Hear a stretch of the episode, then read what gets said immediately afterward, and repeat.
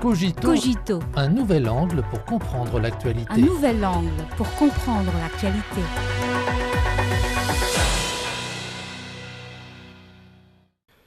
Bienvenue à Cogito. Le volume global des importations et des exportations de la Chine en 2023 s'élève à 41 760 milliards de yuan, soit une hausse de 0,2% en glissement annuel, rapportent les données publiées le 12 janvier par l'administration générale des douanes. Face au bilan qui dépasse les attentes, la Chine devrait conserver son statut de première puissance au monde pour le commerce des marchandises pendant cette année consécutive. Il s'agit d'un bilan chèrement acquis dans le contexte actuel du commerce international. À l'heure actuelle, en raison de la morosité de la reprise économique mondiale, de la montée du protectionnisme commercial et de l'intensification des conflits géopolitiques, le commerce extérieur des principales économies du monde a fortement diminué. Selon le rapport de la conférence des Nations Unies sur le commerce et le développement, le commerce mondial des marchandises devrait diminuer de 7,5% en 2023. Dans ce contexte, un bilan meilleur que prévu des importations et des exportations de la Chine stimule fortement le commerce international et le développement économique.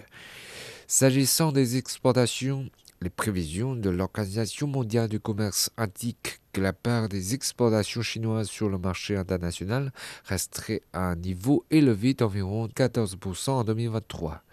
La Chine a tiré pleinement parti de son statut de premier pays manufacturier au monde. En 2023, sur une valeur totale d'exportation de 23 770 milliards de yuan, les produits manufacturés ont atteint à eux seuls 23 510 milliards de yuan, plus précisément, les exportations d'équipements ont augmenté de 2,8%, représentant près de 60% de la valeur totale des exportations. En croire les données publiées par l'Association chinoise des constructeurs automobiles, les exportations automobiles de la Chine devraient dépasser celles du Japon et devenir les premières au monde en 2023.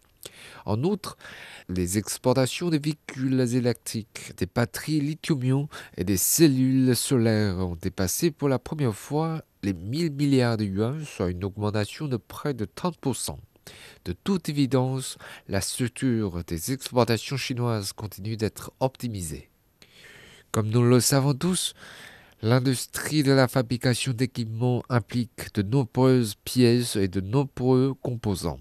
Elle est à forte valeur ajoutée technique et dispose des exigences très élevées en matière de capacité de soutien et d'intégration de l'industrie.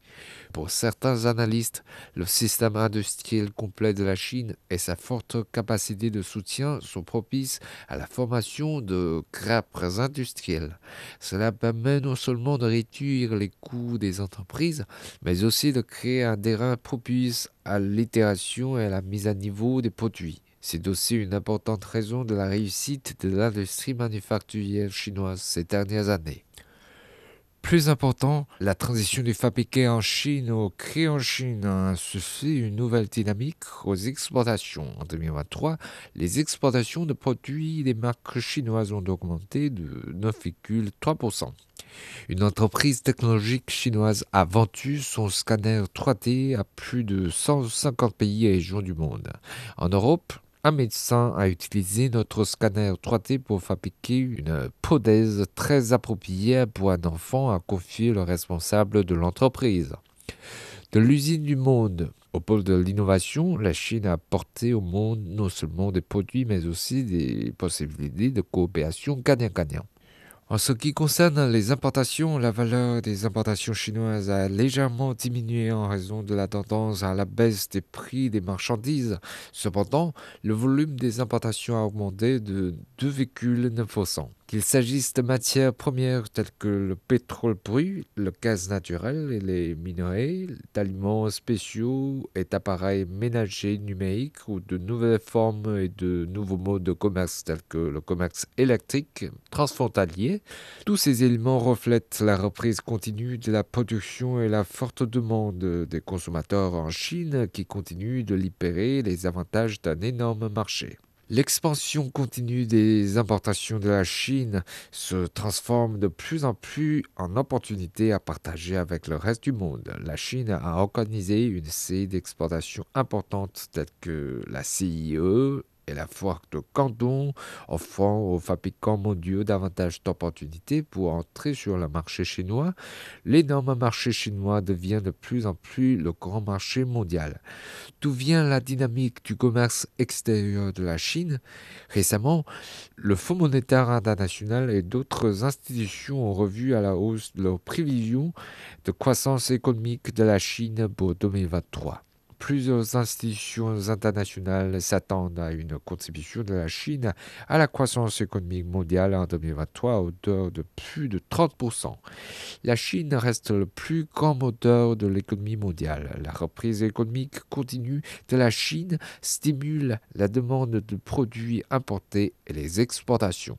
Selon une récente enquête officielle chinoise sur les principales entreprises d'importation et d'exportation, plus des trois quarts d'entre elles s'attendent à un niveau stable ou à une augmentation des importations et des exportations cette année. Cela montre la confiance des entrepreneurs.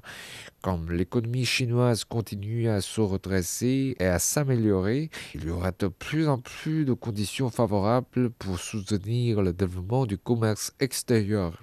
Ce sera une bonne nouvelle pour le commerce mondial et l'économie mondiale.